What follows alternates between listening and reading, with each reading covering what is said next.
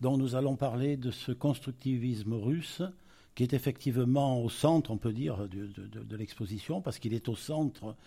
de, la vie euh, artistique et culturelle russe euh,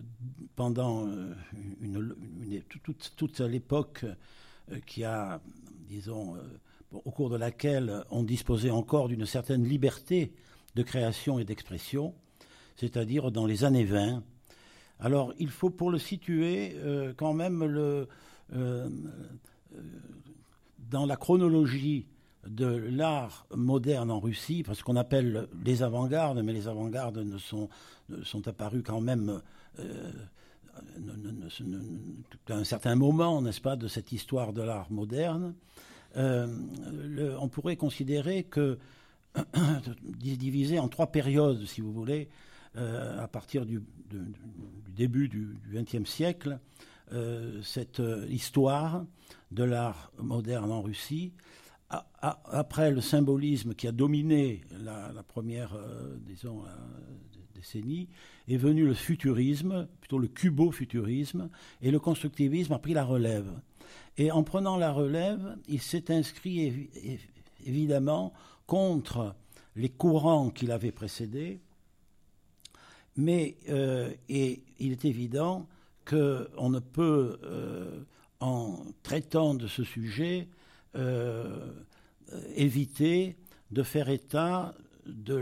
l'extraordinaire euh, influence que le, nouveau régime, n'est-ce pas, bolchevique, révolutionnaire, a exercé sur, sur, ce, sur ce mouvement. Et mais en même temps, on peut, je crois qu'il faut éviter justement, c'est un des stéréotypes, je crois, que l'on trouve souvent sur, ce, sur cette époque, et entre autres sur le constructivisme, à savoir que euh, l'évolution euh, qu'a suivi euh, l'art russe à ce moment-là a été entièrement, disons, dépendant des facteurs idéologiques, politiques, ce qui explique effectivement son évolution et aussi, euh, on peut dire, euh, son échec. Je parle justement du constructivisme. Euh, je crois que le constructivisme, quand il est apparu, on pourrait le situer entre 1917, fait son histoire entre 1917 et 1932. Cela date qui met fin, à, cette date, le gouvernement bolchevique décide de mettre fin aux différents groupes euh, artistiques qui existaient jusque-là et qui d'ailleurs étaient souvent en conflit, ce qui montre qu'il y avait quand même dans cette période une certaine diversité tolérée par le régime à partir du moment où tout de même on faisait allégeance à la révolution d'octobre. Il existe une bibliographie commentée de tous ces groupes par Nikitina, qui était publiée en 1926, et cette bibliographie compte à peu près 500 pages, et, décrit, et raconte, euh, euh, euh, disons, rend compte d'un très grand nombre de groupes. Mais tous ces groupes ont été dissous en 1932. Le constructivisme a donc appris la relève du courant artistique précédent qui était le cubo-futurisme, et sous le signe de ce qu'on a appelé l'art de gauche. L'art de gauche, euh, qui était plutôt, euh, c'était le terme qui était plutôt utilisé par ces artistes, plutôt que l'avant-garde qu'on emploie aujourd'hui, désignait en fait, a désigné d'abord euh, un engagement purement artistique pour le renouvellement des formes, pour le renouvellement, n'est-ce pas, des moyens d'expression, et ensuite seulement, à partir de la Révolution d'octobre, il a, il s'est, à cette, cette notion-là s'est ajoutée euh, une notion effectivement idéologique, à savoir que l'art devait servir, n'est-ce pas, les, les, buts de la révolution et devait se mettre au service de la société. Et le constructivisme se situe donc dans cette, euh, n'est-ce pas, euh,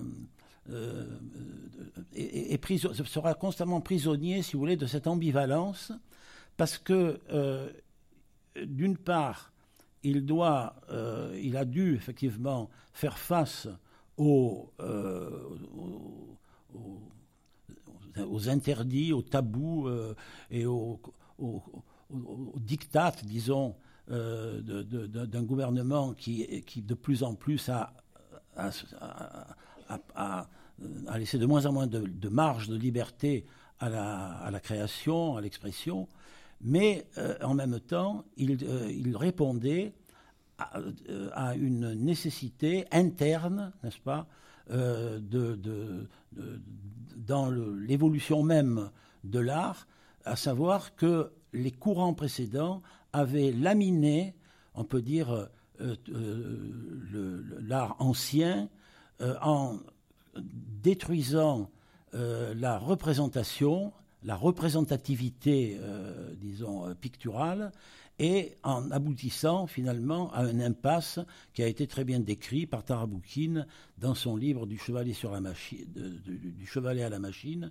euh, que j'ai traduit d'ailleurs dans mon ouvrage sur le constructivisme, et dans lequel on trouve un commentaire de ce qu'il appelle le dernier tableau, le monochrome rouge de Rodchenko. Donc, euh, mais il faut dire donc que le constructivisme s'est trouvé constamment prisonnier d'une double euh, postulation, c'est-à-dire d'une part, effectivement, répondre aux exigences euh, d'une société en, en, total euh, bouleversement, n'est-ce pas, un changement de société, et en même temps continuer à, à, créer un art qui répondait aux principes qui avaient été, n'est-ce pas, les principes originaires de tout ce mouvement, à savoir que l'art doit être en tant que tel. Euh, d'abord, on a on a obéi au principe de l'art pour l'art, un art qui était absolument dégagé euh, de tout autre euh, impératif que les impératifs purement artistiques, purement esthétiques. On, peut parler même d'une religion de l'art à un moment, n'est-ce pas? Et ça, c'est un héritage aussi du 19e siècle. On peut penser à Nietzsche, n'est-ce pas, pour qui justement l'artiste devait prendre le relais de tout ce qui avait précédé. Euh, et, euh, et puis ensuite, ces positions ont été combattues par les, courants justement qu'on peut appeler d'avant-garde euh, au cours des années entre 1910 et 1920, avec le développement donc du cubo-futurisme qui s'est employé à détruire, n'est-ce pas, euh, la figuration, la représentation, euh, pour essayer. c'est un mouvement donc de destruction qui engendre constamment une création nouvelle. Dans cette dialectique, on assiste donc à une dialectique entre la, la destruction et la création, mais il arrive un moment où on ne, trouve plus de, il n'y a plus de relève, il n'y a plus de l'avant-garde russe a produit une, accélération, n'est-ce pas, dans cette destruction de, la représentation euh, qui a commencé, il faut bien le dire, avec le cubisme. Alors, euh, je vous cite ici, c'est une citation de Naum Gabo, qui a été euh, un des artistes, justement, qui, a, qui ont contribué, euh, qui ont participé, qui se réclamaient, disons, du constructivisme, et qui a donc écrit ici, qui a écrit que le cubisme est une révolution dirigée contre les fondements même de l'art. Mais il faut comprendre alors qu'il ne s'agit pas dans l'approche de Gabo euh, d'un art, de l'art en soi, n'est-ce pas, euh, de, l'art total, disons, mais il s'agit simplement de la représentation euh, qui a été effectivement minée par le cubisme et qui, qui finalement a, entraîné un mouvement de déconstruction euh, de la, de, la, de la figuration, n'est-ce pas Un mouvement qui, a, qui, abouti à, la peinture non figurative, ce qu'on appelle la peinture abstraite à tort, car il s'agissait en fait plutôt d'une peinture concrète. Si, on veut, on peut se rappeler le, le, le commentaire que Kojève a donné de Kandinsky en disant mais ce n'est pas une peinture abstraite, c'est une peinture concrète, parce que l'art, à ce moment-là, euh, s'affirme en soi, il affirme sa réalité, n'est-ce pas? Il affirme sa réalité contre la réalité du monde. Et le, tout le pari du constructivisme sera à la fois de prendre le relais, n'est-ce pas, de ce mouvement de, déconstruction, mais aussi de procéder à une reconstruction en reliant à nouveau l'art et le monde. Alors trouvait, ces artistes se trouvaient dans une position extrêmement ambiguë, parce que d'une part, euh, la révolution d'octobre euh, avait pour les artistes russes euh, constitué, disons, une chance de mettre en pratique, n'est-ce pas, cette nouvelle conception de l'art qu'ils devaient relever en quelque sorte des ruines de l'art ancien, n'est-ce pas, de, tout l'art ancien, et euh, puisque le, régime bolchevique avait a fait table rase, n'est-ce pas, du passé. Et euh, euh, donc, c'est ce qui a donné à ces artistes une impulsion pour donner à l'art de nouveau une destination utilitaire, mais qui n'était plus une destination qui pouvait être celle de l'art bourgeois, à la fois de mettre des tableaux sur les murs pour décorer un appartement. Et donc, si le, slogan de il faut, interpréter, euh, je crois, diversement cette mort de l'art qui est proférée euh, par les artistes russes et notamment donc par ces constructivistes qui sont apparus après la révolution d'octobre, mais je pense que même s'il n'y avait pas eu la révolution d'octobre, je crois que, le, constructivisme, ou peut-être sous un autre nom, un mouvement analogue, devait apparaître justement pour, opérer cette reconstruction de l'art qui avait été euh, miné et même détruit euh, par les courants précédents. Euh, et surtout en le rattachant avec la vie, avec la société. Donc, on met fin, en quelque sorte, à l'ère, n'est-ce pas, des artistes et des poètes maudits euh, qui cultivent leur création contre la société, ou en tout cas en dehors de la société. Et il s'agit, grâce à cette, à cette, euh, à cette révolution sociale accomplie par les bolcheviks, qui, au début, effectivement, pouvait faire espérer un avenir radieux dont on se moque aujourd'hui, euh, il faut je crois, se remettre aujourd'hui dans la posture de ces artistes euh, au moment de, cette révolution, euh, dans le contexte d'une guerre civile, dans le contexte d'une pénurie effroyable, n'est-ce pas? La Russie était complètement dévastée justement par la révolution. Et malgré tout, ils ont entrepris une œuvre créatrice euh, qui, aujourd'hui, n'est-ce pas, justement, peut faire l'objet de l'exposition que vous avez pu voir euh, au Grand Palais euh, et que l'on doit à Nicolas Louchikotnikov. Alors, il y a donc, on peut attribuer à la mort de l'art cette signification qui, au fond, concerne la relève des générations, la relève des écoles. Chaque nouveau courant euh, s'oppose au courant précédent et donc profère, n'est-ce pas, disons, des imprécations euh, contre un art euh, qu'il juge désuet et qu'il juge donc qu'il juge sclérosé et qui demande à être euh, renouvelé.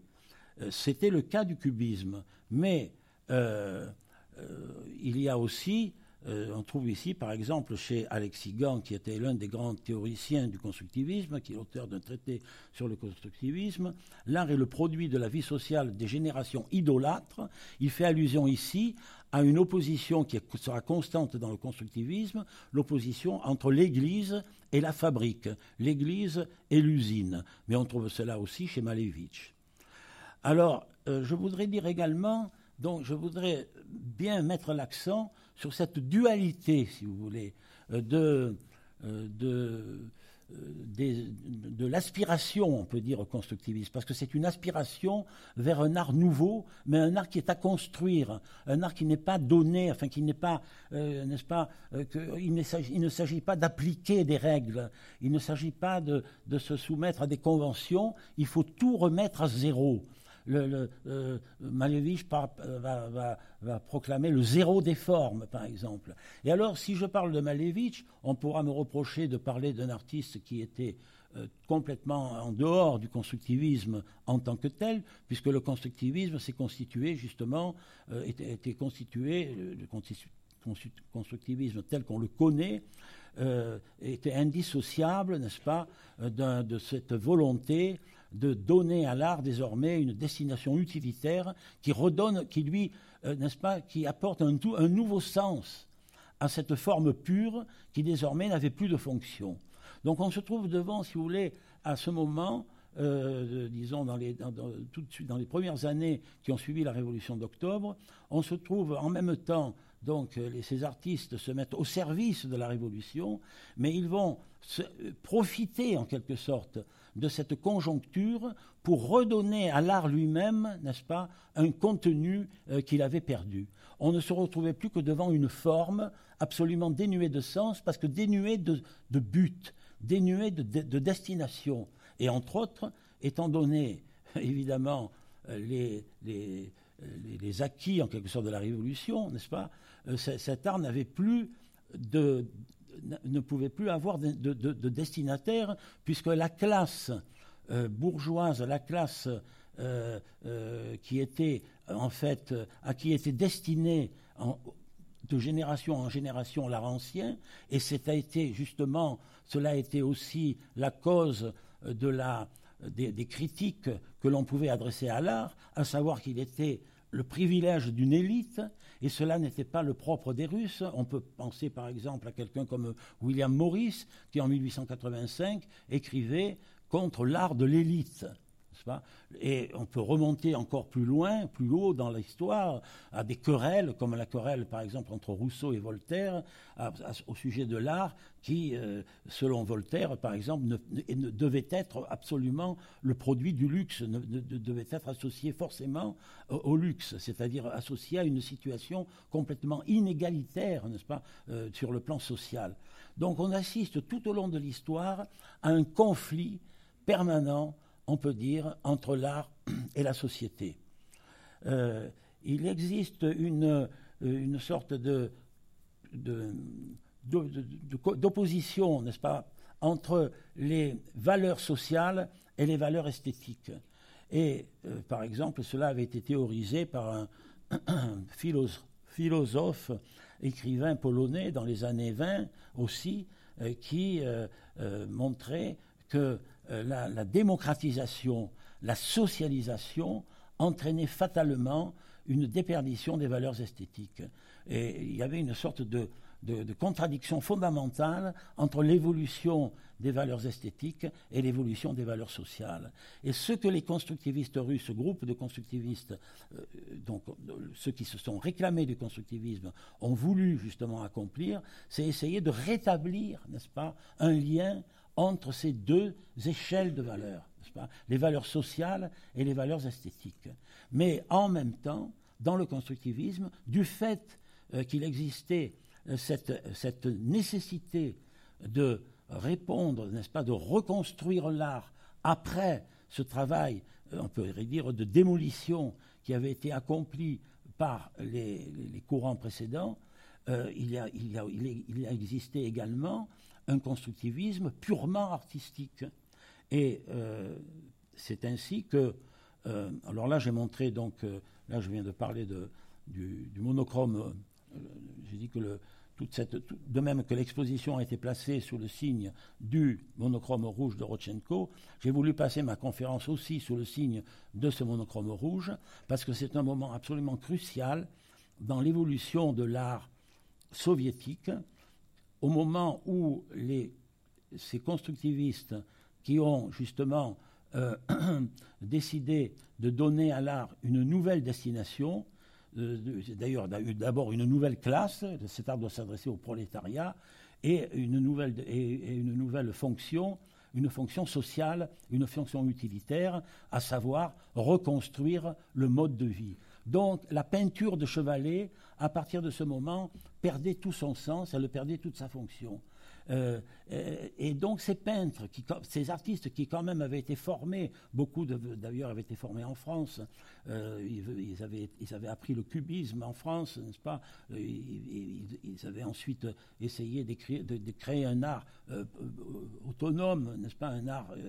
qui n'était pas un art d'épigone, un art d'imitation de, de l'art occidental, ils avaient réussi, mais ils devaient en quelque sorte euh, se faire harakiri, n'est-ce pas? Ils devaient procéder à une véritable castration de ce qui, pour eux, était quand même leur vocation principale, leur vocation artistique. Donc il se passe presque une sorte de drame à ce moment-là. Et euh, ce qui va entraîner aussi une, une disons, une dualité, une duplicité même, n'est-ce pas, euh, dans les comportements de ces artistes. On sait par exemple que Lubov Popova, qui a participé à cette exposition 5 x 525 où a été montré ce monochrome rouge de Rodchenko, euh, après avoir euh, prononcé cet adieu à la peinture et décidé de se consacrer désormais à la production, par exemple la, construction de décors scéniques d'abord, puis à la production de, la, création de modèles de textiles, et eh bien qu'elle continuait par exemple à, peindre en cachette, n'est-ce pas, sans d'ailleurs vouloir trop l'afficher. Donc il y avait, on, peut, on peut peut-être utiliser cette notion du Ketman euh, que l'on trouve chez, euh, chez à propos des comportements qui ont été générés par le régime communiste, à savoir que forcément chaque, euh, chaque citoyen, chaque camarade, disons, était exposé à une sorte de double jeu, n'est-ce pas, de double comportement. Il fallait évidemment montrer, toujours s'adapter euh, aux impératifs de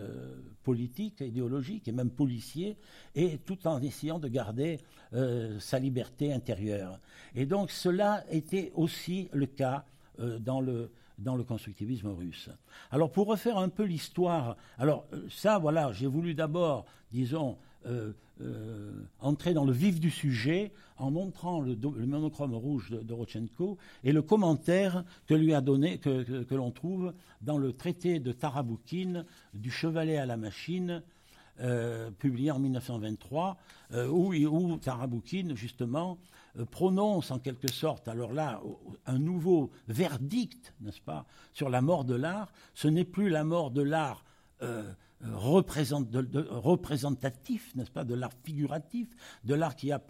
qui se donne pour tâche de reproduire une réalité, un modèle quel qu'il soit, mais c'est justement euh, cette, ce, nouvel art qu'on a, a, appelé l'art de laboratoire qui euh, se consacre à des, à des formes nouvelles, des formes d'ailleurs qui ne sont plus des formes picturales, puisque ce sont presque toujours des constructions, n'est-ce pas, des constructions spatiales, euh, ce qu'on appelait des, appareillages spatiaux, euh, qui, pour nous aujourd'hui, quand on les regarde, ont une valeur esthétique, mais qui, pour les artistes, pour ces artistes, avaient, euh, ne devait être que la préparation, en quelque sorte, à, à l'entrée de l'art dans la production, à l'entrée de l'art dans l'industrie, car l'artiste devait à ce moment-là, pour eux, disons, abandonner, n'est-ce pas, justement, euh, euh, son statut d'artiste pour se consacrer, pour inspirer euh, une, production d'objets qui devait transformer le mode de vie. C'est pourquoi on va assister à une évolution qui, là encore, correspond, n'est-ce pas, à, sur le plan artistique, à un mouvement qui était en quelque sorte inévitable, à savoir que chaque art va essayer de se régénérer au contact des autres arts, n'est-ce pas? Il n'existe plus en soi, il n'y a plus la peinture en tant que telle, il n'y a plus la sculpture en tant que telle, il n'y a plus l'architecture en tant que telle, il y a une, des corrélations qui s'instaurent entre les différents arts, mais il y a en même temps un mouvement, je pourrais appeler un mouvement vers la synthèse des arts, un mouvement de rotation, je dirais, des pôles de référence. On passe des arts qui sont au fond euh, individualistes, n'est-ce pas? C'est-à-dire la poésie, la peinture, qu'on va sacrifier, mais avec quel déchirement? Je parle de la poésie, par exemple. Vous savez que Mayakovsky a été, euh, toute cette époque se place euh, sous cette grande figure, n'est-ce pas, qui a dominé toute, toute, cette avant-garde depuis euh, le, le cubofuturisme, depuis ses premiers poèmes, Le nuage en pantalon, etc., en traversant justement, euh, en passant par l'art de la commune, tout de suite après la Révolution, où qui a marqué justement la, où, ces artistes futuristes s'appelaient les comfutes, les communistes futuristes, où ils ont adhéré, lorsqu'ils ont adhéré justement à la Révolution, jusqu'au moment où il va créer le LEF, en regroupant les différents, euh, n'est-ce pas, euh, euh, artistes et poètes qui se plaçaient sous le signe du constructivisme dans ce, qu'il a appelé le front gauche des arts, qui a donné lieu à une revue qui a connu cinq numéros entre 1923 et 1925. Donc Mayakovsky lui-même, dans l'EF, il publie un poème d'amour qui s'appelle Proeto de ceci, qui est en totale contradiction avec les objectifs mêmes, n'est-ce pas, du LEF, qui, eux, justement, se étaient dirigés contre toute expression de la subjectivité, contre le lyrisme, euh, contre, qui voulaient mettre l'art, euh, faire de la littérature, euh, ils, proclamaient la littérature factuelle, la littérature du fait, il, renonçait à, on renonçait à la fiction, on renonçait à la poésie. Donc il se pose, évidemment, cette reconversion de l'art euh, dans une, perspective que je dirais au fond utilitaire, sociale, a mené évidemment à des renoncements qui pouvaient être douloureux. Alors, dans le, euh, donc cette exposition 5 x 25, elle a eu lieu en septembre, elle s'est produite en septembre 1921. Euh, elle a pris la relève d'un certain nombre de manifestations qui, ont eu, avaient eu lieu précédemment sous les auspices de, de, l'Institut de culture artistique, parce qu'il faut dire que euh, dans le constructivisme, ben, justement, ce n'est pas seulement, ça ne concerne pas seulement le constructivisme, mais ça concerne, je crois, l'ensemble, n'est-ce pas, de, l'art russe, de l'art, euh, de l'art soviétique, c'est l'art soviétique en cette période, c'est-à-dire l'extrême importance de la théorie, l'extrême importance des idées, n'est-ce pas? Et on assiste à une sorte de dialectique permanente entre la pratique créatrice et la théorie euh, qui doit justifier cette pratique. Et il y a une sorte donc de, d'incertitude permanente, d'instabilité permanente euh, du fait que euh, chaque la création doit constamment se mettre, n'est-ce pas, sous la euh, sous la bannière de, de l'idéologie. Mais il faut dire aussi, il faut considérer aussi, si on parle de l'idéologie, que l'esthétique constructiviste a engendré aussi sa propre idéologie, n'est-ce pas? Il ne faut pas considérer que c'était simplement l'idéologie communiste qui lui était imposée. Il faut considérer qu'à ce moment-là, l'esthétique, l'esthétique en soi, a besoin de l'idéologie pour se ressourcer. Elle a besoin de créer sa propre idéologie. Et c'est ce qui sera le cas des critiques, des théoriciens du constructivisme. J'ai cité Taraboukine, Nicolas Taraboukine, qui a écrit deux essais euh, de, traités hein, sur euh, la, théorie de la peinture et puis euh, surtout du chevalet à la machine où il commente justement cette exposition 5 x 525 où cinq artistes qui viennent évidemment, qui ont traversé toute, toute cette, histoire des avant-gardes dont j'ai parlé, n'est-ce pas, qui, qui viennent du cubisme, du futurisme, et, qui se sont convertis justement, euh, enfin, qui sont convertis au constructivisme. Il, s'agit de Rodchenko, de sa femme Stepanova, de Lubov Popova, Dexter et de euh, Vesnin. Trois artistes qui sont euh, déjà, qui, qui, sont déjà, qui ont déjà adhéré, n'est-ce pas, au constructivisme au moment où ils décident de d'officialiser en quelque sorte leur renoncement à leur art, à la peinture, euh, dans cette exposition que l'on appelle le dernier tableau. Et, euh, et donc, euh, et, qui, et, qui, et, qui, donc se, vont ensuite passer au design. Alors, avant cela, avant de revenir, n'est-ce pas, je fais un peu, un peu aussi, moi aussi, une sorte de, de, promenade en zigzag, je voudrais revenir quand même sur cette, sur cette cette, euh, je dirais, idée que le, sur cette idée constructiviste qui n'a pas été seulement le monopole du groupe qui s'est réclamé vraiment nommément du constructivisme, mais qui couvre toute l'époque. Alors évidemment, on sait que à l'origine, avant même que le mot de constructivisme apparaisse, puisqu'il a, été euh, prononcé pour la première fois au sein d'une association d'artistes qui s'appelait Obmorou, la Société des jeunes artistes, qui, euh, euh, était en fait, c'était un groupe séparé au sein de cet Obmorou. Il y avait trois artistes, les frères Stenberg et Medounievski, qui ont euh, procédé à des qui, ont exposé leur, qui ont créé des constructions spatiales justement euh, qui, se, qui, se distinguaient n'est-ce pas de la production euh, courante à cette époque de production artistique courante et qui donc ont, avaient décidé étaient une sorte des pionniers n'est-ce pas du constructivisme artistique tout en se réclamant n'est-ce pas, de cette mort, en proclamant cette mort de l'art au service pour euh, sacrifier l'art, comme je l'ai dit, euh, pour mettre leur, leur, euh, leur, activité, leur, métier, puisque l'artiste sera surtout dans l'art, sera, on, va distinguer dans l'art l'invention et le métier, mais on va privilégier le métier, et ce qui va être dominant, ça serait la notion de maîtrise productiviste, c'est-à-dire la maîtrise d'un art qui va permettre de créer, n'est-ce pas, des objets nouveaux dont l'objet va devenir au centre de la création artistique et non plus la représentation, non plus la représentation d'images quelles qu'elles soient, inspirées euh, soit par la nature, soit par l'imagination de l'artiste. On va gommer toute cette part, n'est-ce pas, euh, de, de l'art, et c'est ce,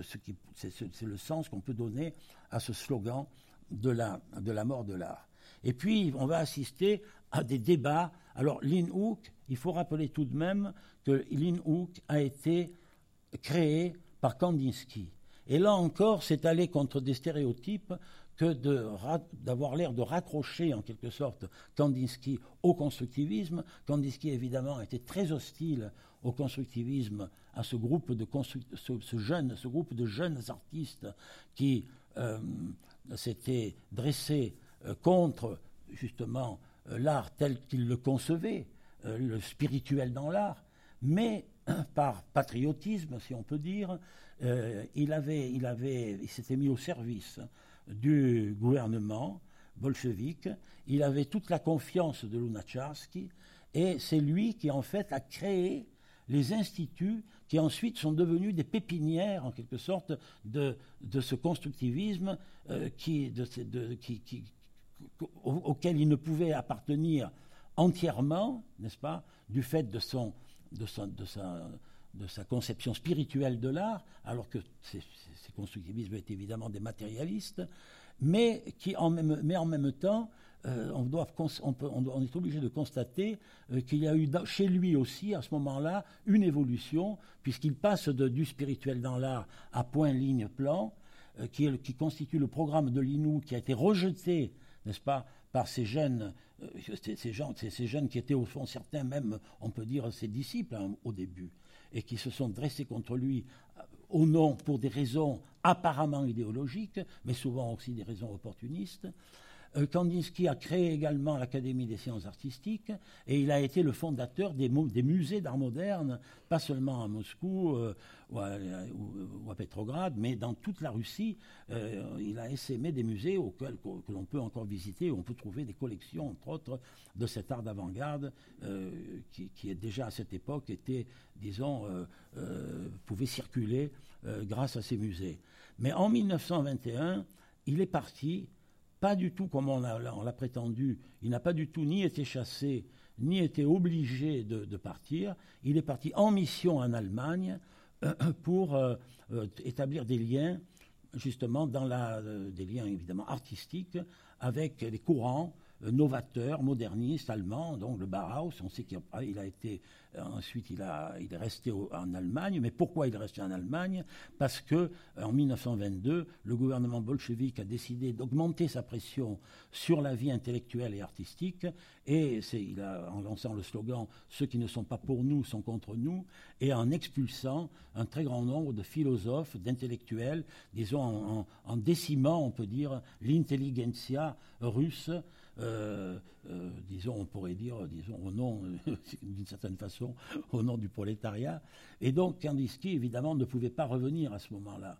Mais ce qu'il y a de paradoxal, quand on étudie cela de plus près, c'est qu'on voit qu'en fait, il avait la, confiance, il avait été de, de, Lunacharsky, qui préférait nommer un artiste connu, un artiste russe important, euh, plutôt que de faire, plutôt que euh, d'abonder dans le sens des, de la radicalité, si vous voulez, gauchiste euh, de des jeunes artistes qui justement voulaient mettre l'art au diapason de la, de la révolution et unir, comme ensuite, ça a été le, slogan principal de l'EF, unir le front de l'art et le front de la vie. Cela ne faisait pas du tout l'affaire des dirigeants bolcheviques et même de Lunacharsky, qui en fait a constamment, disons, euh, euh, tout en acceptant au début, en tolérant, n'est-ce pas, ces, ces, manifestations, il a, il, a, peu à peu, lui-même lui, qui était quand même le plus éclairé euh, le, plus, euh, le plus ouvert, n'est-ce pas, à de nouvelles formes de création et d'expression, il a tout de même euh, été obligé, de, aussi par Lénine et par les autres dirigeants bolcheviques, de mettre un point d'arrêt à cette expérience. Alors, je voudrais donc rappeler que il y a, eu donc celui qui a été en fait à, l'origine, n'est-ce pas, du constructivisme, le véritable fondateur du constructivisme, a été Tatlin avec ses contre-reliefs en 1914 qu'il construit euh, après avoir vu les reliefs de Picasso. Et ces contre-reliefs euh, après, ils ont une particularité, c'est-à-dire que, évidemment, on peut les considérer comme faisant partie de cet art de laboratoire dont j'ai parlé, puisque c'était au fond des sortes de des assemblages de matériaux qui pouvaient servir théoriquement euh, de préparation, n'est-ce pas, à des constructions beaucoup plus utilitaires qui seraient de l'ordre de la production industrielle. Mais c'était au fond un alibi. Mais il y a quand même, ce qu'il y a de quand même de fondamental dans le domaine même de l'art, c'est que euh, le, Tatine est quelqu'un qui a fait de la théorie par sa pratique. Pas? Il a, euh, dans ses, dans dans ses contre-reliefs, euh, il a justement créé les fondements d'un art nouveau, alors que Picasso, par exemple, quand, il a fait ses reliefs, cela ne l'a pas empêché ensuite de pratiquer, de, faire de la peinture et jusqu'à sa mort, n'est-ce pas? C'était là la différence entre les artistes russes et les artistes occidentaux, c'est qu'il y, avait un, maximalisme, si vous voulez, chez les artistes russes, une espèce de volonté, euh, on pourrait dire presque hegelienne, n'est-ce pas, d'aller constamment dans le sens de l'histoire et de passer par différentes étapes, euh, de, disons, de passer des étapes où on devait rejeter sans cesse les acquis du passé pour créer du nouveau. Et là, on voit donc apparaître, ce sont les, matrices, ces, ces contre-reliefs qu'on admire pour leur beauté aujourd'hui. On ne les admire pas pour leur signification, mais on les admire pour leur beauté, parce que ces, contre-reliefs sont effectivement pour nous, euh, euh,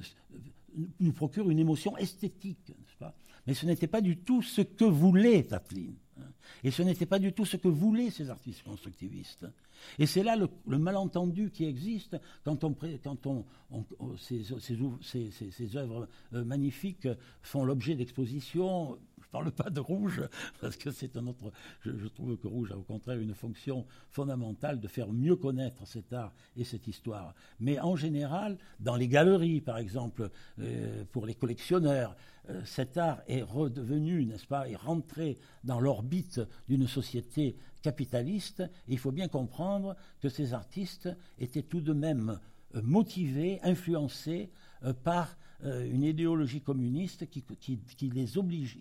qui, les, qui les entraînait à se mettre au service de la collectivité. Donc ce qui est important dans le constructivisme, c'est ce passage, si vous voulez, d'une création au fond individuelle, n'est-ce pas, à une création qui est destinée à la collectivité.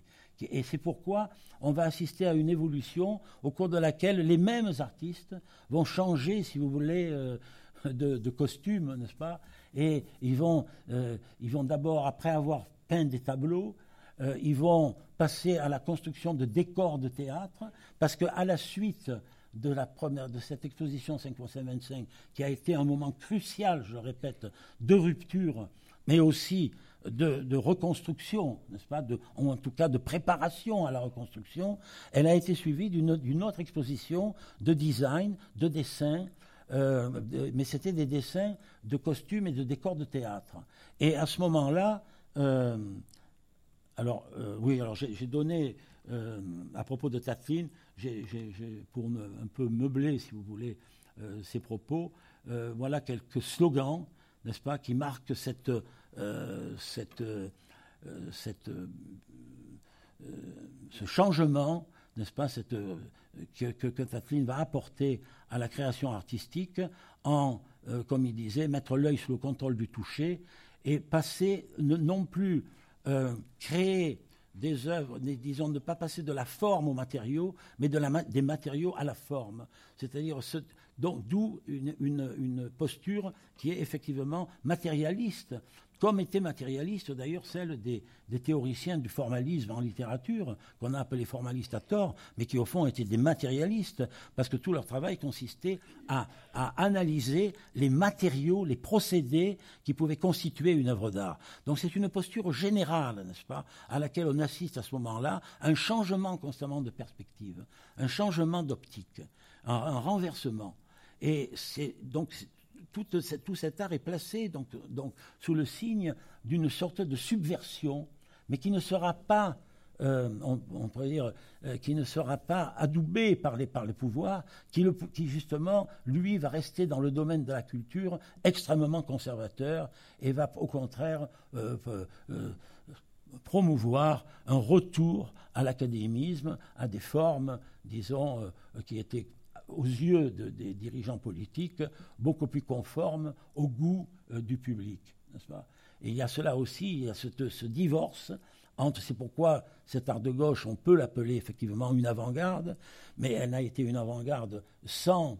euh, résultat, de même que la dialectique, si vous voulez, à laquelle on peut assister entre les, euh, les disons, c'est les valeurs esthétiques, l'évolution des valeurs esthétiques et l'évolution des valeurs sociales, cette espèce d'interaction permanente, n'est-ce pas, entre la nécessité de répondre aux besoins de la société et en même temps de créer des formes nouvelles selon les principes originaires de cette avant-garde dont le, qui, qui reposait sur la notion d'art en tant que tel, n'est-ce pas, l'art en soi,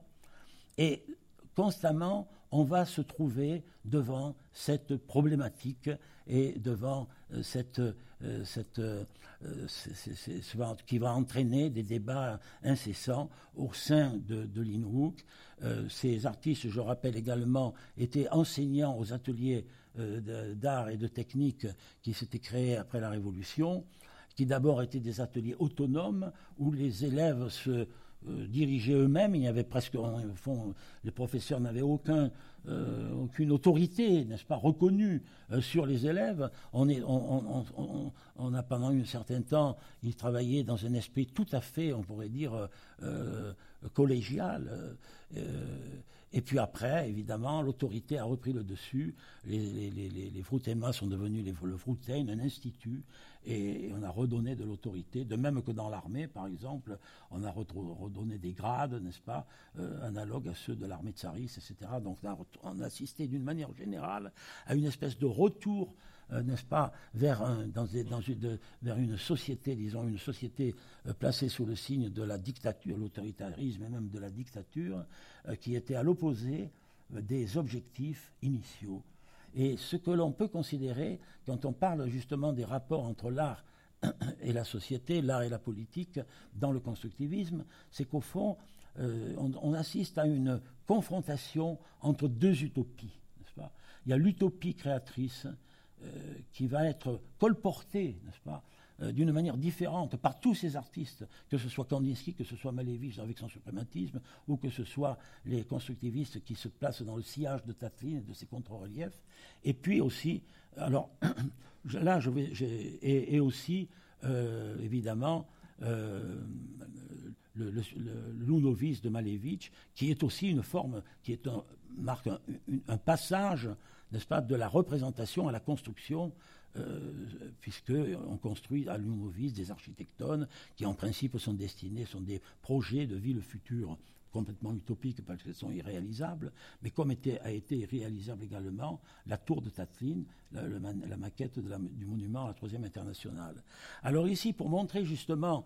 justement mettre en parallèle, euh, après le relief de, de, Tatlin, qui lui est un relief qui justement est, est destiné à poser les fondements d'un nouvel art mais qui justement se donne comme une, se donne une destination utilitaire, une destination, on pourrait dire, productiviste, mais on est encore dans la phase qu'on appelle de laboratoire, c'est-à-dire dans la phase de préparation des modèles, n'est-ce pas? Mais c'est aussi un alibi. C'est aussi un alibi. C'est aussi que parce qu'aujourd'hui, quand on éprouve un grand plaisir à voir les, constructions spatiales et les appareillages euh, spatiaux, enfin les, constructions suspendues et tout ça, qui, sont exposées, euh, euh, qu'on peut voir à la galerie Tretiakov dans la reconstitution de l'exposition Obmorou de, de, mai 1921,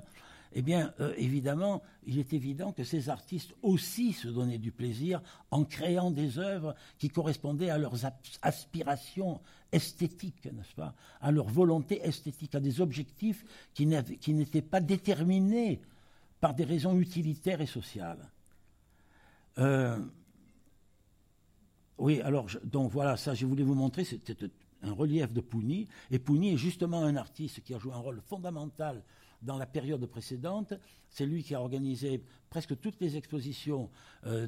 des, artistes cubo-futuristes, euh, Tatlin, les contre-reliefs de Tatlin, le carré noir de, Malevich, l'exposition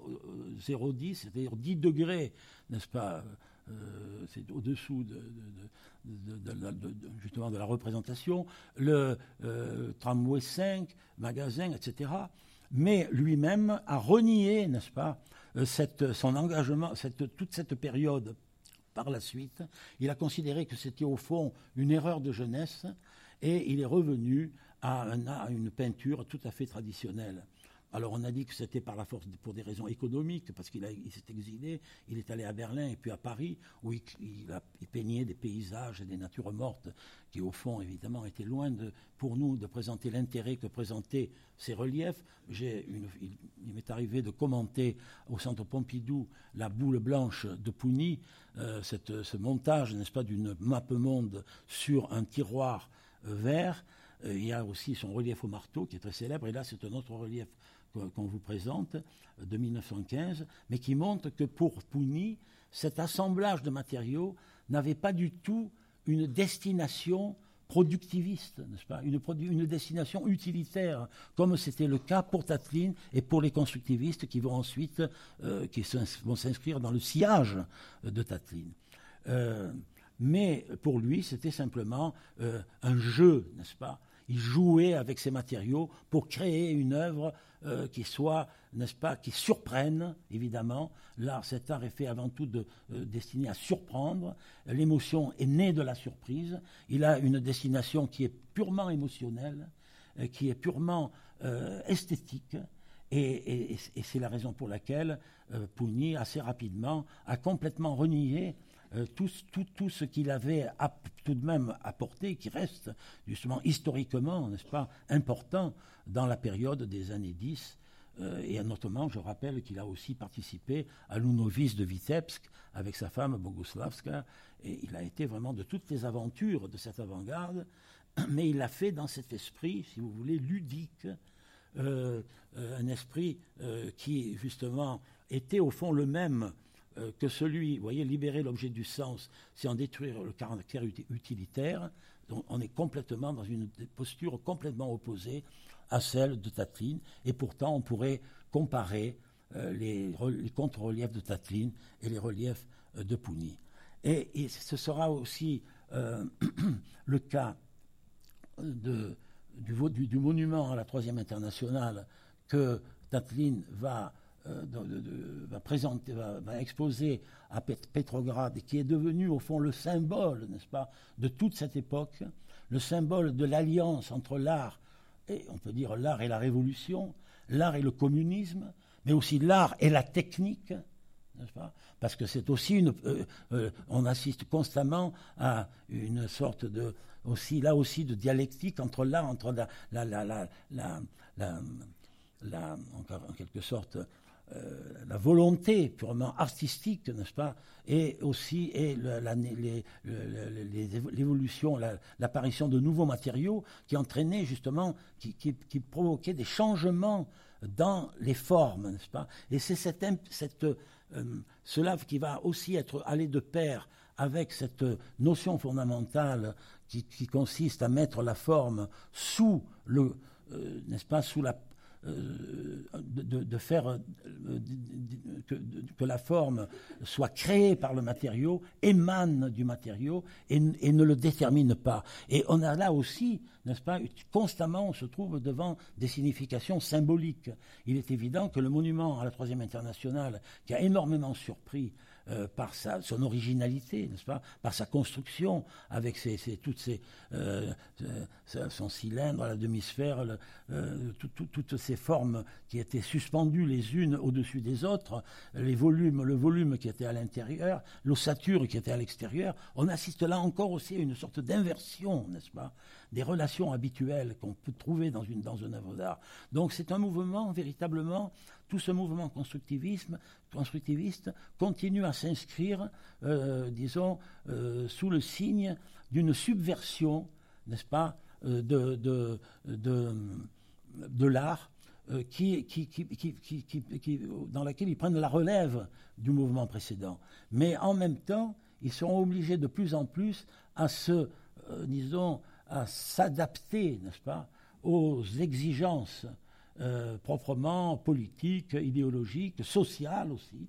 euh, qui, vont les, amener peu à peu à renoncer à, cette, à leurs ambitions. Alors, selon, euh, vous voyez, le, Pouni dit la forme utilitaire apparaît comme une forme artistique pure. Donc, on pourrait dire que cette, cette interaction dont j'ai parlé entre un constructivisme qui serait qui relèverait de l'art pur, n'est-ce pas, de la pure création, la création euh, et un, constructivisme utilitaire, eh bien,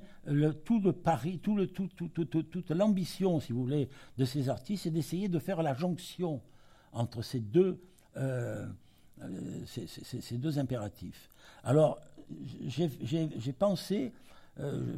je, viens de dire qu'on peut trouver chez Kandinsky aussi une évolution vers une forme de constructivisme pictural, si on admet que, l'on peut parler de construction, n'est-ce pas, à propos, euh,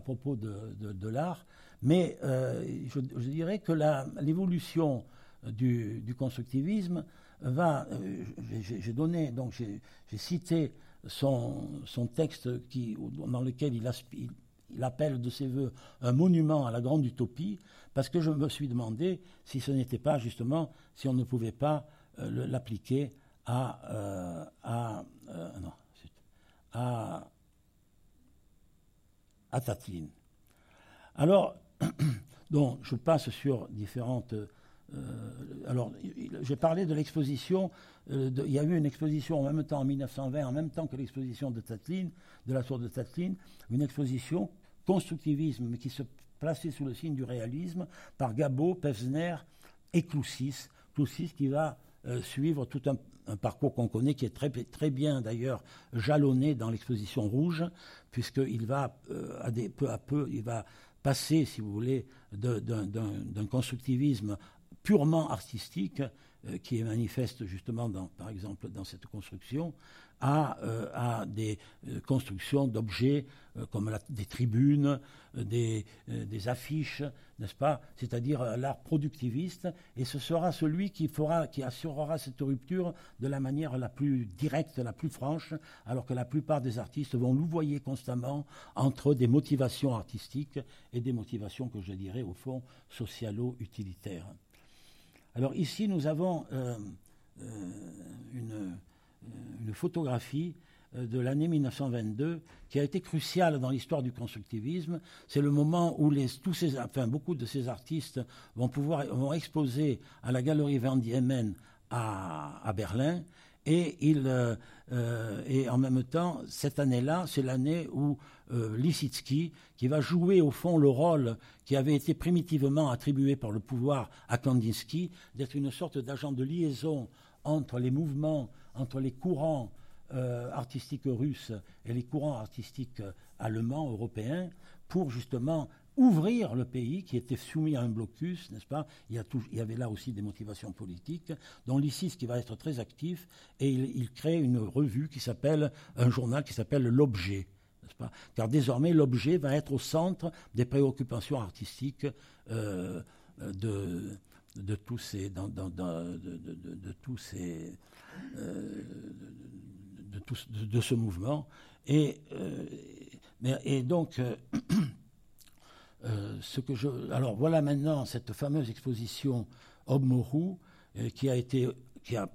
précédé en quelque sorte l'exposition 5 x 25 et qui a été justement une, des principales manifestations du constructivisme artistique avant que le constructivisme passe au productivisme. Donc on doit assister, si vous voulez, pour résumer un peu, on passe l'histoire du constructivisme, j'ai essayé de la raconter dans un livre que j'ai appelé Les dépassements constructivistes. C'est-à-dire qu'on assiste d'abord à une première euh, immolation, je dirais, de l'art, une première mort de l'art à travers l'adieu à la peinture prononcé par tous ces artistes qui sont passés justement de la peinture à la création de constructions spatiale, d'abord dépourvue de finalité, n'est-ce pas, qui existait en soi, donc qui reste finalement conforme à, au principe de l'art en tant que tel, et, mais qui justifie, n'est-ce pas, cette création par euh, cette euh, euh, par l'avenir qu'ils veulent préparer, c'est-à-dire une nouvelle société, un nouveau bête. Et le bête va être le, nom, le mot bête. Vous savez que c'était le dernier mot écrit par, par Mayakovsky lorsqu'il s'est suicidé. Il a écrit la, la barque de l'amour s'est brisée contre le bête.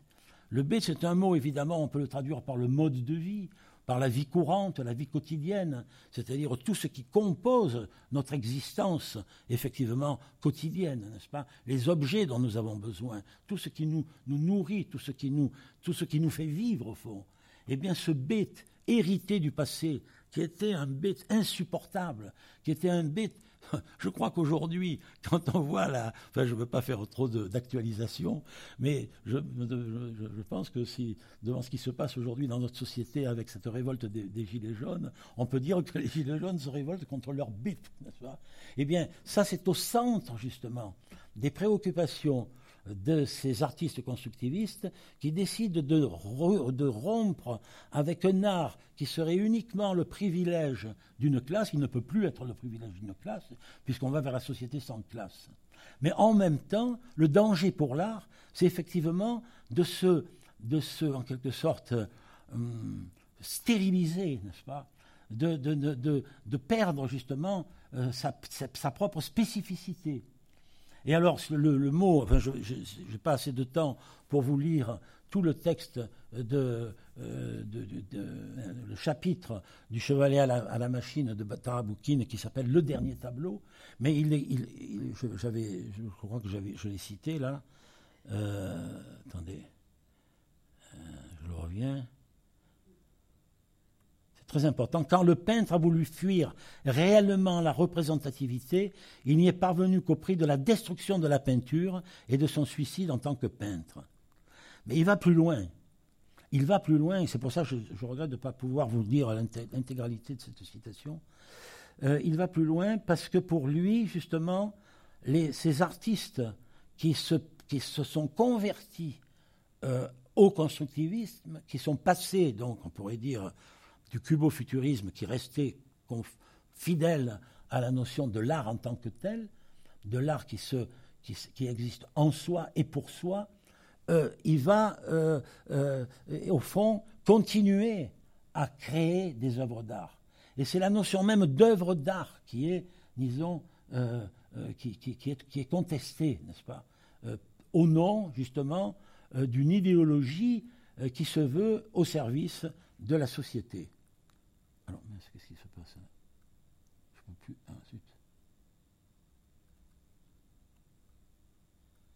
c'est bouclé. Bon, alors, alors je voudrais donc, pour résumer un peu, parce qu'il ne reste pas beaucoup de temps, je me suis beaucoup étalé sur peut-être des, considérations qui auraient pu être plus brèves. je dirais que, d'une manière générale, toute cette histoire donc, que j'ai voulu relater dans ce livre dont je vous parle, qui est resté très confidentiel, se, décline en trois temps. Il y a eu d'abord euh, le renoncement à la peinture, disons, autour de, en 1921, 1922, euh, puis le passage, euh, après la deuxième exposition de 5 x 525, lorsque Meyerhold visite l'exposition de design, de, dessins qui sont destinés au théâtre, il décide de changer, de transformer euh, sa, euh, son esthétique théâtrale et de, de, faire des spectacles qui sont centrés sur des décors, mais qui ne sont pas des décors au sens traditionnel, euh, puisqu'on a parlé de machines à jouer. Il, demande à, ces mêmes artistes, à Lubov Popova, à, Stepanova, de construire pour ces pièces, pour ces spectacles, une espèce machinerie. Je, suis désolé, je peux pas. Il est là, il n'est pas là le technicien, parce que je peux peux pas passer le, truc. Ah, peut-être, attendez. Il y a peut-être un truc. Bon, j'arrive pas. Ah, ah si. Ah oui, oui, ça va, ça va. Ça va. Ça va, ça va. Donc, le deuxième moment, si vous voulez, c'est le moment. Bon, là, vous voyez, j'ai voulu, j'ai voulu, j'ai voulu montrer des, quelques exemples de la création de Lissitsky, qui est un artiste absolument fondamental, qui a traversé toutes les périodes et qui a voulu faire la synthèse aussi entre le suprématisme et le, et le constructivisme. Ça, c'est voilà les, les voilà ce qui voilà un, exemple euh, vraiment extrêmement probant, frappant de cet art de laboratoire. Il disait c'était une station de transit entre euh, la, la, terre et le ciel, au fond, n'est-ce pas, entre la sculpture et l'architecture. Et il existait un groupe qui s'appelait le Art, qui voulait faire la synthèse entre la peinture, la sculpture et l'architecture. Donc, donc, cet esprit de synthèse domine toute l'époque. Alors, attendez, ça marche plus encore.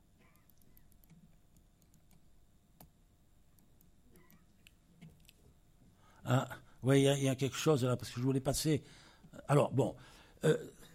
donc, on va passer. Le constructivisme va donc se, déplacer de la peinture euh, au, théâtre et même de la construction, hein, de ces constructions qu'on a pu euh, voir dans l'exposition à au théâtre, en, créant dans, des spectacles où le décor devient l'acteur principal, n'est-ce pas? Mais ce n'est pas, je répète, un décor.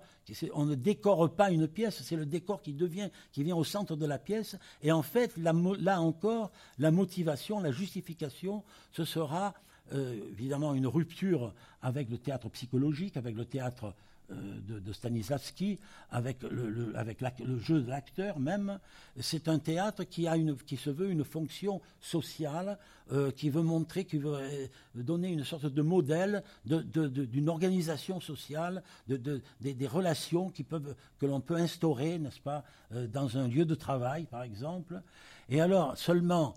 euh, ça, Meyerhold va, va, créer plusieurs spectacles euh, qui restent évidemment marquants dans l'histoire du théâtre, mais celui qui va assurer la, deuxième, le deuxième, je dirais la deuxième rupture fondamentale, c'est Eisenstein, qui est un élève de Meyerhold, qui a créé plusieurs spectacles dans ce même esprit constructiviste. Euh, euh, en, s'inspirant du cirque, du musical, pour déconstruire des classiques, comme dans Le Sage, d'après Ostrovsky. Mais la dernière pièce, la dernière, le dernier spectacle qu'il va créer, c'est une espèce de, d'expérience limite. Il va le créer dans une usine, n'est-ce pas? Il va le créer dans une usine, ça s'appelle Masque à gaz, et euh, il va... Euh, ce, ce, spectacle sera un échec échec auprès du public, échec, dans la réception, mais échec pour Eisenstein lui-même, qui constate que il est vain de vouloir euh, faire du théâtre un mode de création, je dirais, qui est tourné vers la collectivité, n'est-ce pas? Euh, Et parce que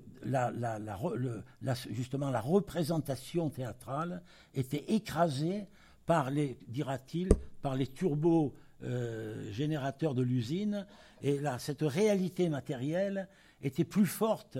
que l'action scénique qui était représentée dans son cadre. C'est-à-dire que là encore, si vous voulez, ce qui était euh, perçu, ce qui était voulu comme un décor, euh, devient l'acteur principal, en quelque sorte, euh, de, de, l'œuvre, n'est-ce pas? Et alors, à ce moment-là, il décide de passer du théâtre au cinéma, et c'est sa rupture avec Meyerhold, et en même temps aussi son, sa rupture avec le prolet culte, euh, qui, au moment où il passe, il décide donc de passer du théâtre au cinéma, et de, il, va toujours sous les auspices du prolet culte, parce que Eisenstein, à ses débuts, était un avait été un des responsables du théâtre euh, au sein du Prolet Cool, qui était une organisation, euh, comme, le nom l'indique, qui s'était donné pour but de, de développer, n'est-ce pas, une culture prolétarienne, une culture qui n'était plus destinée à une bourgeoisie qu'on qui ne devait plus avoir droit d'existence, mais au prolétariat, qui était devenu la classe dominante, la seule classe, au fond, euh, à laquelle on, devait s'adresser. Et euh, donc, donc le prolet culte, et c'est à ce moment-là, pour des raisons politiques, il va, être, il va se séparer du prolet culte, parce que dans la grève, c'est un film qui a été produit par le prolet culte, son premier film, euh, cela on ne le sait pas toujours, il avait filmé sa, une scène avec Trotsky euh, dans une usine pour un 1er mai, Trotsky prenait la parole. À ce moment-là, Trotsky était déjà euh, désavoué, euh, persécuté, chassé, c'est au moment où il a été expulsé à Alma-Ata, et il était impossible, évidemment, à ce moment-là, de mettre dans un film, de, de représenter Trotsky dans un film. Et c'est la raison pour laquelle Eisenstein s'est séparé du prolet culte, mais ensuite il va essayer, comme il a toujours fait, de, disons, de, s'adapter, n'est-ce pas, euh, aux, nécessités, n'est-ce pas, politiques, idéologiques, mais auxquelles il adhérait aussi, parce qu'il était profondément, sincèrement, euh, disons, euh, communiste, je dirais, dans l'âme, mais c'est justement à cause de sa foi communiste qu'il était constamment en contradiction avec l'évolution d'un régime qui depuis longtemps avait, euh, disons, abandonné, n'est-ce pas, euh, ses objectifs initiaux. Et c'est donc toute l'histoire du constructivisme se situe justement aussi dans ce divorce-là, n'est-ce pas? Et on peut regretter euh, que cette évolution, mais elle était peut-être inévitable, parce que le dernier, la dernière phase, si vous voulez, du constructivisme. Elle va se placer sous le signe de l'architecture. Euh, avec euh, euh, Ginsburg, les frères Vesnine, Léonidov, ils pourront construire différents édifices ou même des, des œuvres de, comme le, barrage, le Dnier Progrès, qui est l'œuvre des frères Vesnine, mais ce seront des, des, d'une manière générale, euh, ceux qui prendront le, dessus, c'est la VOPRA, c'est-à-dire le, mouvement d'architecture prolétarienne euh, qui, est complètement en, opposition avec les, ambitions, euh, je dirais, donc, du, du, constructivisme, qui voulait constamment mettre, disons, essayer de créer une alliance, au fond, entre les besoins de la société et l'évolution d'un art qui, pour garder justement sa vitalité, euh, pour garder son authenticité, devait constamment se renouveler et se détruire pour se recréer sous de nouvelles formes. Et évidemment, la problématique principale à laquelle on sera confronté à ce moment-là, c'est d'abord celle du style, le rapport entre le style et l'époque. Comment Gainsbourg a, écrit une sorte de manifeste qui, qui s'appelle Le style et l'époque, et d'une certaine façon, euh, cette, euh, on peut considérer qu'il y avait une sorte de déterminisme, si vous voulez, dans ce mouvement, euh, qui le portait à constamment à, des sacrifices, n'est-ce pas, d'une ambition qui pouvait être purement esthétique, purement artistique, puisque, au fond, une société sans classe pouvait euh, correspondre, devait correspondre à, un art sans style, n'est-ce pas un art sans c'est un art qui se, n'est-ce pas, euh, qui par, lui-même ne peut pas, n'a pas de raison d'existence. et on, est constamment confronté donc à une sorte d'aporie en raison de cette pression, n'est-ce pas, que l'idéologie va constamment exercer sur l'esthétique. Mais je répète qu'il y a quand même une interaction permanente entre les facteurs purement esthétiques et les facteurs idéologiques qui font que qu'on a pu quand même constamment à chaque période, cet art a pu se renouveler, se recréer. On passe des tableaux aux constructions spatiales, des constructions spatiales au spectacle constructiviste de Meyerhold et, et aussi d'Eisenstein, et puis au, cinéma de montage, avec, dans une, avec différentes, évidemment, différents courants qui vont s'opposer. Le montage par briques, qui est, euh, disons, euh, de Vertov et Pudovkin, et le, et le montage choc d'Eisenstein, ça va donner lieu à des confrontations extrêmement, euh, au fond, disons, qui, qui, qui, qui, posent constamment, disons, des, qui posent les problèmes que l'on doit se poser constamment face devant la création artistique à toutes les époques. C'est-à-dire que les questions que se sont posées ces gens-là à ce moment-là, dans les années 20, eh bien ces questions, elles se reposent à, nous aujourd'hui, dans un autre contexte évidemment, euh, politique, social euh, euh, et culturel, mais l'art se trouve toujours confronté aux mêmes exigences et, aux mêmes euh, euh, au, même défi pour pouvoir se survivre et pour pouvoir continuer euh, à, prendre relais, au fond, de la grande histoire de l'art depuis la préhistoire. On a pu évaluer la réception par les ouvriers et par les paysans euh, du constructivisme A-t-on une idée? Est-il possible de faire ce type d'évaluation? C'est très difficile. L'argument des autorités, par exemple, je voudrais citer un, débat entre Lunacharsky et Lissitsky euh, dans cette revue L'objet, justement, dont j'ai parlé. Lunacharsky qui, dit le, le prolétariat déteste le constructivisme. Le prolétariat déteste cet art nouveau il ne, le comprend pas. Euh, et euh, qui est les autres, euh, disons, promoteurs, n'est-ce pas, de cet art nouveau, le contestaient. il y avait, il y a eu quand même, je, crois que c'est difficile à évoluer, parce que cet argument a été très rapidement utilisé par le pouvoir pour empêcher, n'est-ce pas, pour euh, pour euh, imposer sa ligne qui devait aboutir au réalisme socialiste. Et euh, savoir si un public, effectivement, c'est difficile parce que d'une certaine façon, un public comme public prolétaire ou paysan, n'est-ce pas, peu cultivé ou pas cultivé, pouvait d'une certaine façon être plus sensible, n'est-ce pas, à la nouveauté, ce qui était une nouveauté pour les gens cultivés pour l'intelligentsia, mais qui, qui, est constitué quand même une réalité en soi. Par exemple, cette idée d'autonomie, euh, euh, elle se rapporte aussi au tableau, n'est-ce pas? C'est-à-dire que le tableau, euh, qui, on, veut, le, supprimer en tant que, tant, sur le plan de la représentation, mais il arrive un moment où le tableau existe en soi comme un objet autonome. Il devient un objet parmi les objets. N'est-ce pas? Et c'est-à-dire que, donc, il y avait, je pense que, euh,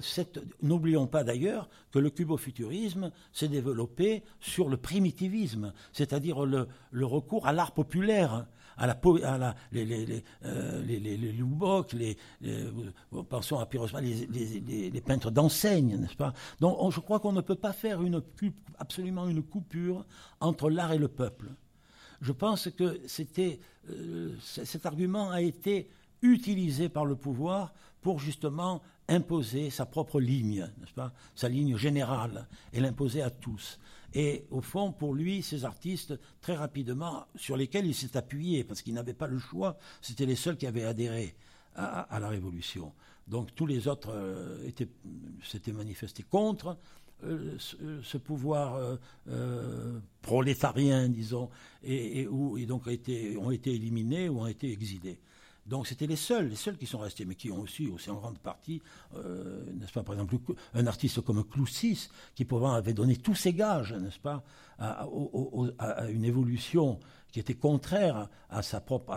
visiblement, évidemment, à sa vocation artistique, a quand même été euh, éliminé. Parce que le pouvoir ne s'y trompait pas, n'est-ce pas Il choisissait ceux qui étaient, au fond, en quelque sorte, les plus dangereux pour lui, parce que c'était ceux qui étaient d'abord les plus talentueux et les plus purs aussi dans leur, dans leur désir, n'est-ce pas, justement, de créer cet art nouveau. Euh, en, architecture, par exemple, ce sera le cas de Bourov, ce sera le cas de Léonidov. J'aurais voulu terminer là-dessus. Euh, c'est ça aussi un des paradoxes de cette époque. Le plus grand architecte du XXe siècle, Léonidov, n'a pu construire qu'un escalier dans une maison de repos de Kislovodsk, alors que ses projets continuent à être, euh, disons, à appartenir à, être euh, reconnus mondialement. Ils ont dès le début été reconnus mondialement. Aux États-Unis, euh, il, a, créé des projets extraordinaires comme l'Institut, Lénine, n'est-ce pas, et d'autres. Mais il n'a jamais pu réaliser ces projets. Certains, artistes, certains architectes constructivistes ont pu, eu beaucoup plus de possibilités. Euh, par exemple, alors aussi Melnikov, euh, Vesnine, moi je, vis dans un quartier à Moscou, euh, autour du palais de la culture de, de, Vesnine, qui est toujours en activité. Les clubs ouvriers de, de, Melnikov sont toujours en activité, ils servent encore aujourd'hui, n'est-ce pas? Ils, sont, ils, entrent, ils font partie de la vie de la ville. Et donc, ils étaient appelés à avoir un rôle. Mais euh, cela a été évidemment, euh, ils en sont heurtés euh, aux, interdits, n'est-ce pas, du pouvoir. Oui, je voulais savoir s'il y a eu une démarche un peu similaire chez les musiciens. Et s'il y avait des passerelles entre les peintres les musiciens, puisque vous avez évoqué le théâtre aussi. Oui, il y avait, il y avait des parallèles, des passerelles entre tous les arts, n'est-ce pas? Et effectivement, ben on sait par exemple un musicien comme Roslavietz était très proche de, de Malevich. Euh, il y avait euh, des, des, peut-être moins que, que celles qu'on a pu constater, euh, par exemple en Allemagne, n'est-ce pas, entre Schoenberg et Kandinsky, voyez. Donc il n'y a pas eu quand même de,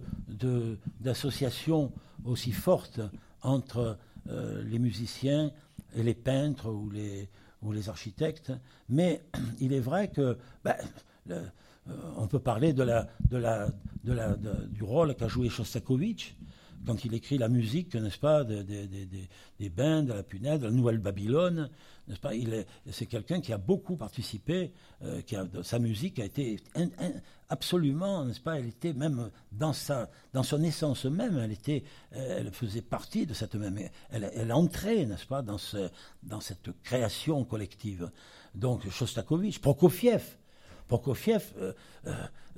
euh, on n'aurait pas les grands films d'Eisenstein, Alexandre Nevsky, Ivan le Terrible, sans la musique de Prokofiev. Et, ça, c'était leur, association a été extrêmement était extrêmement ils, il, communiquaient absolument, ils pensaient dans le même sens. Et sans Prokofiev, Eisenstein a toujours reconnu qu'il n'aurait jamais pu faire ces films comme il les a fait. La musique a porté une dimension euh, absolument indispensable. Donc il est vrai que les, que les musiciens, il y a eu une association toujours très étroite entre les compositeurs, je dirais modernes, n'est-ce pas, les novateurs dans la musique, parce qu'il y avait aussi des compositeurs, les compositeurs officiels en général, non, ne créaient des œuvres qui, n'ont pas beaucoup d'intérêt, comme le fameux Khrenikov ou d'autres, qui était le président de l'Union des, des, compositeurs et d'autres. Mais il y avait tout, il y avait, il y a eu des compositeurs. Alors évidemment, euh, euh, le pouvoir. Euh, mais la musique a toujours eu une part, en quelque sorte, un peu particulière dans, ces affaires-là, parce que c'est un art qui est moins euh, apte, si vous voulez, à la communication, vous voyez, de, par, de par sa, nature même. Euh, j'ai toujours constaté que dans les périodes difficiles pour l'art, les périodes, disons, où la création était menacée, la, musique avait souvent plus de, plus de marge de, manœuvre. Mais on sait très bien qu'il y a eu cette campagne dirigée contre, euh, contre Shostakovich, contre son opéra, Macbeth de, de euh, et puis contre les, les, les, même contre Prokofiev aussi. Mais malgré tout, il y a eu moins, je crois, de persécutions vis-à-vis des, musiciens, peut-être que dans les autres domaines. Ceci dit, euh, ça c'est tout ça c'est très variable, mais c'est vrai que la, la musique non a joué un rôle, elle a joué un rôle important.